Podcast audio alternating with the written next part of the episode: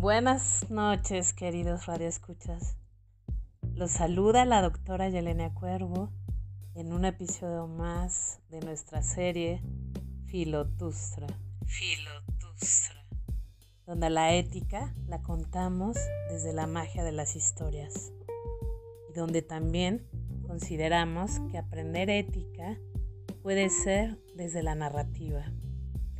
Así que hoy escucharemos una historia de un hombre prehispánico proveniente de una cultura la cual tiene distintas costumbres a la nuestra. Este podcast ha sido patrocinado por Aleteo Poético, Nacidos para Desobedecer.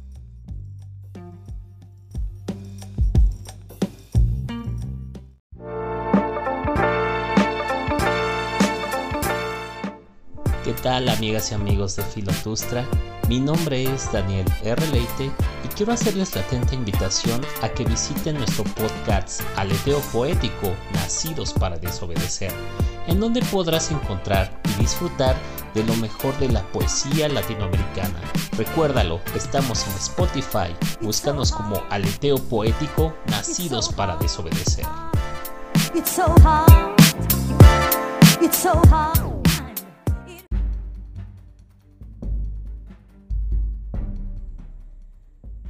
Episodio 1. La desaparición. Habíamos salido a buscar alimento, algunas semillas y hierbas para la cena.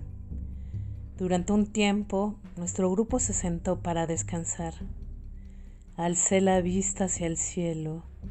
Las primeras constelaciones hacían su aparición. Esa noche era importante. Era el día en que nos reuniríamos con Usa, así que nos apresuramos para no llegar tarde. La temperatura comenzó a descender y la oscuridad cubrió el desierto.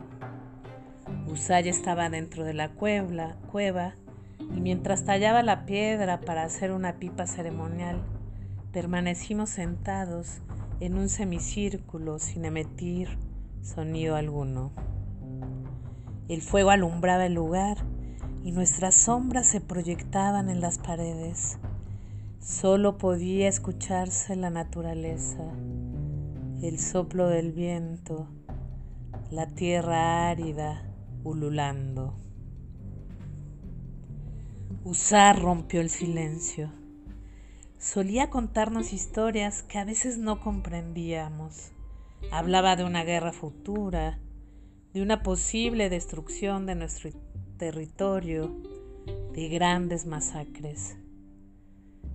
Yo me asombraba de todo eso y grababa sobre las rocas escenas de tan impactantes narraciones.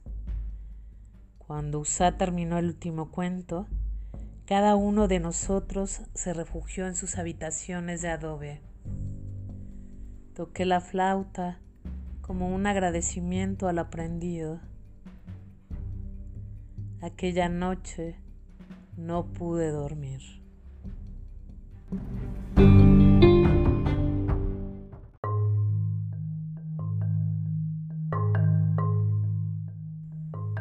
Capítulo 1 Siempre hemos sabido que no estamos solos. Nuestros dioses nos acompañan y mantenerlos requiere de ofrendarlos. Es una ley simple de continuidad. Ellos nos dieron la vida y debemos pagar nuestra deuda. Durante varias semanas hemos tallado figurillas que asemejan a nuestro tórax. Ya he terminado la última. Cliqué ha secado el peyote para fumarlo en la pipa.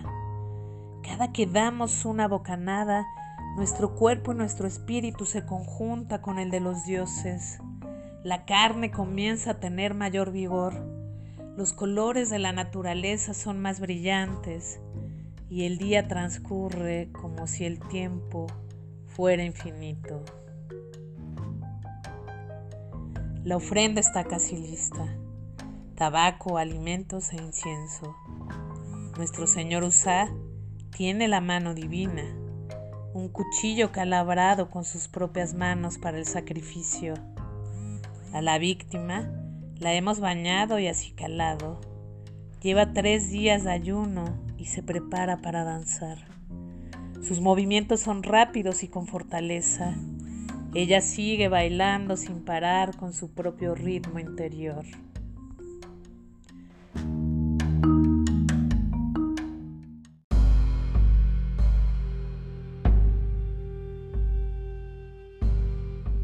Capítulo 2 Vine aquí con ese malestar que me había atormentado toda la noche interior. Quizá con un presentimiento que me ha llevado hasta las cuevas, a una de las más altas. Tuve que escalar durante varias semanas hasta llegar a la punta de la montaña y aunque estaba rendido por el trayecto y el calor, al fin he llegado. Se nos ha dicho que no debemos regresar a estos lugares porque en ellos habita una magia que no comprendemos claramente. Sobre los muros están representados nuestros deseos. Son como una especie de augurio para tener éxito en la casa de los animales. Pero otras veces pintamos lo que verdaderamente sucedió con la mayor fidelidad posible en tonalidades ocres, rojizas y oscuras. No dejo de contemplar las figuras sobre la roca, los cuerpos en movimiento, bicolores y audaces. Por detrás de las figuras humanas están nuestras presas, legendaria casa en la que salimos triunfantes. Comienzo a sentir una fascinación hipnótica corazón palpita. Un poco de sudor se resbala de mi frente y unas gotitas caen sobre mi nariz.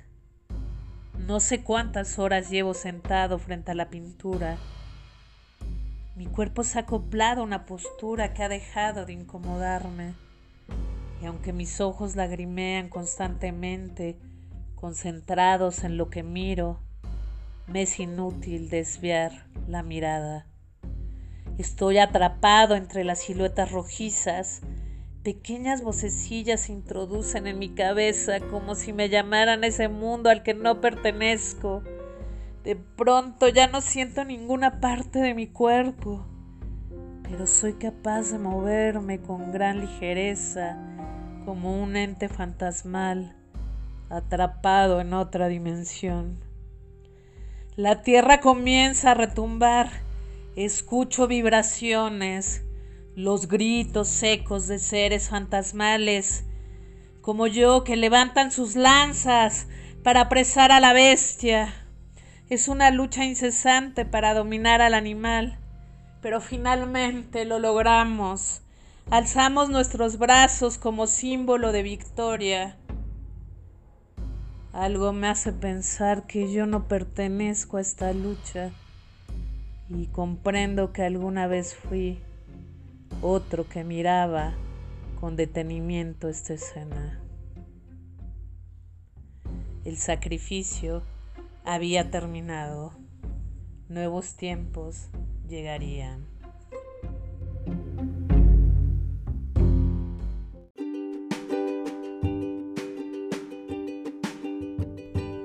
Bueno, pues aquí la tienen mis queridos radioescuchas.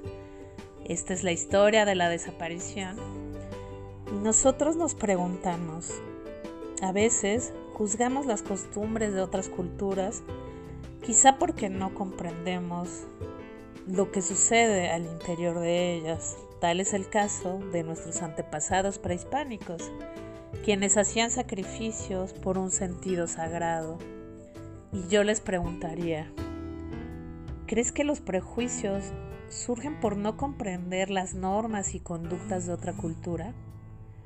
Bueno, pues aquí tienen una pregunta para reflexionar y nos escuchamos en el siguiente episodio.